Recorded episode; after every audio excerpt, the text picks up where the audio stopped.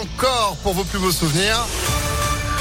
La météo aussi, puis Sandrine c'est ok ou pas pour l'info C'est ok, on y va. Ah bon, à on la va. une de l'actualité, de nouveaux incidents à la Duchère après les coups de feu du week-end dernier qui avaient fait trois blessés. Des affrontements ont eu lieu hier soir avec les forces de l'ordre d'après Lyon Mag, avec des groupes mobiles qui auraient utilisé des mortiers d'artifice. Quatre conteneurs ont été incendiés, notamment avenue Sakharov. Les pompiers ont été escortés par la police lors de leur intervention.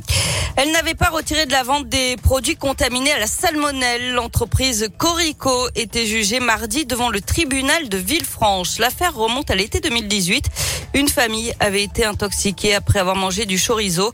Selon Progrès, l'entreprise avait mis en vente plusieurs produits, même quand son laboratoire avait mis en évidence des contaminations. À la barre du tribunal, le directeur du site a affirmé ne pas avoir été mis au courant à l'époque.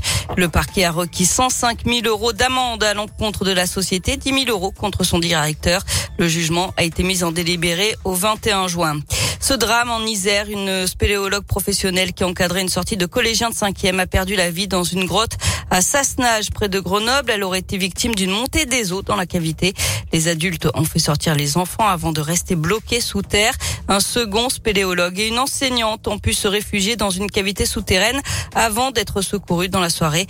Le parquet de Grenoble a ouvert une enquête pour déterminer les circonstances de l'accident.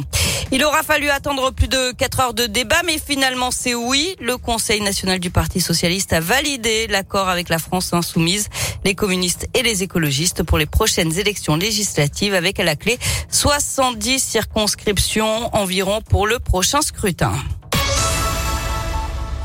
On passe au sport avec euh, du foot, suite et fin de notre série euh, sur les 20 ans du premier titre de champion de France de l'Olympique lyonnais ce mercredi 4 mai.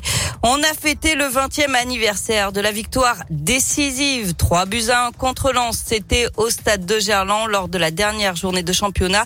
Un moment forcément inoubliable pour les supporters de l'OL. Antoine avait seulement 10 ans ce 4 mai 2002. Son père avait réussi à avoir des places, une révélation pour lui. Et bah c'est mon premier souvenir au stade avec l'OL. Pour la première fois, j'allais découvrir euh, l'OL dans son antre et quel souvenir. Cette ambiance autour, les potes qui étaient jaloux parce que moi j'allais au stade voir l'OL. À mon échelle d'enfant, c'était stratosphérique. Je me souviens d'avoir dit à mon père de toute façon, on peut pas perdre. Regarde le bruit qu'il y a, regarde l'ambiance qu'il y a, l'OL peut pas perdre. Et voilà, ça s'était passé comme ça. Pour le jeune enfant que j'étais, j'ai découvert euh, les ambiances au stade et j'ai découvert un Noël euh, brûlant, un stade de Gerland euh, fumant, magnifique. Et c'est ce soir-là que je suis tombé amoureux de l'OL pour une histoire qui dure maintenant depuis plus de 20 ans. Et vous retrouvez tous les témoignages de notre série sur impactfm.fr. Enfin, cette fois, c'est officiel. Plus belle la vie. C'est bientôt fini. La série connaît ses derniers épisodes sur France 3. La diffusion s'arrêtera en novembre après 18 saisons.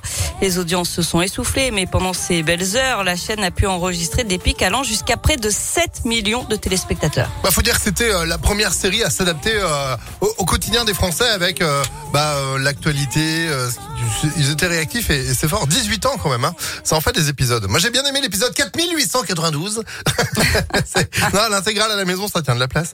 Merci beaucoup Sandrine. Vous êtes de retour à 9h30. À tout à l'heure. Allez, à tout à l'heure. 9h04 en attendant.